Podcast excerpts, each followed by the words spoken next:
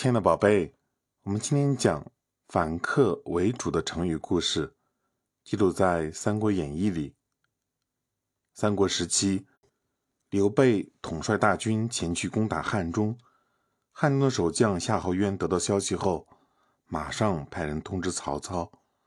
曹操大吃一惊，立刻亲自率领四十万大军前往汉中，抵御刘备的军队。夏侯渊知道曹操的援军马上就到，便派夏侯尚带兵进攻。刘备的大将黄忠见曹军前来挑战，就派大将陈氏去迎战。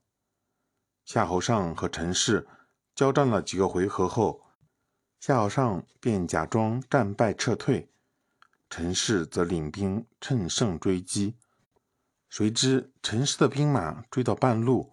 山上突然滚落下来很多大石头，原来夏侯尚提前在这里埋伏了伏兵。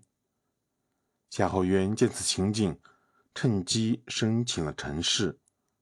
黄忠听到部下的报告后，大惊失色，就和谋士法正商量对策。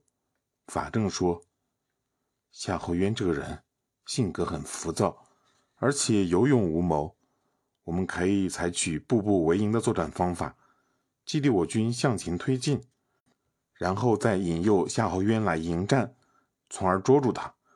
这也就是反客为主的作战方法。黄忠采纳了他的建议，将阵地稳步向前推进。夏侯渊见蜀汉军队不断向自己这边推进，便组织人马进行反击，又派夏侯尚率军出战。结果，夏侯尚和黄忠一交手就被活捉了。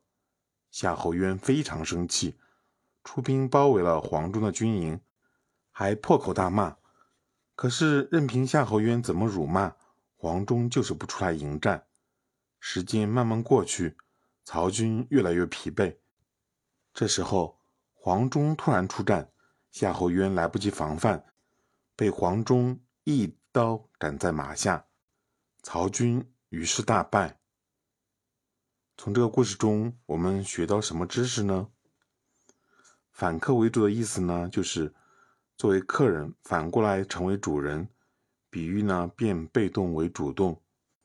黄忠不愧为一名老将，他听取了法正的建议，采用了步步为营的方法，从而反客为主，占据了主动，并最终击败了曹军。